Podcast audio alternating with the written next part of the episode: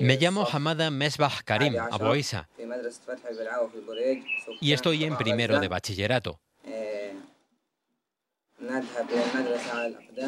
Voy a la escuela de la UNRWA Fadi Belawi en el campamento Al-Buriz de la Franja de Gaza. Voy caminando con mis amigos.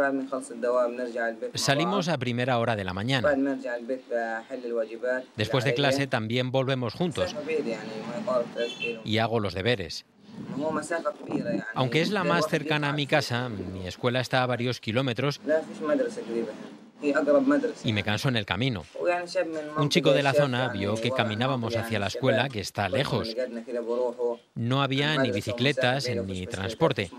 Así que se le ocurrió esta idea y trajo algunas bicicletas para los jóvenes.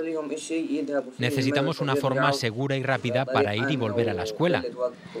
Este es un barrio aislado, estamos lejos porque es una zona fronteriza. Y nos afecta mucho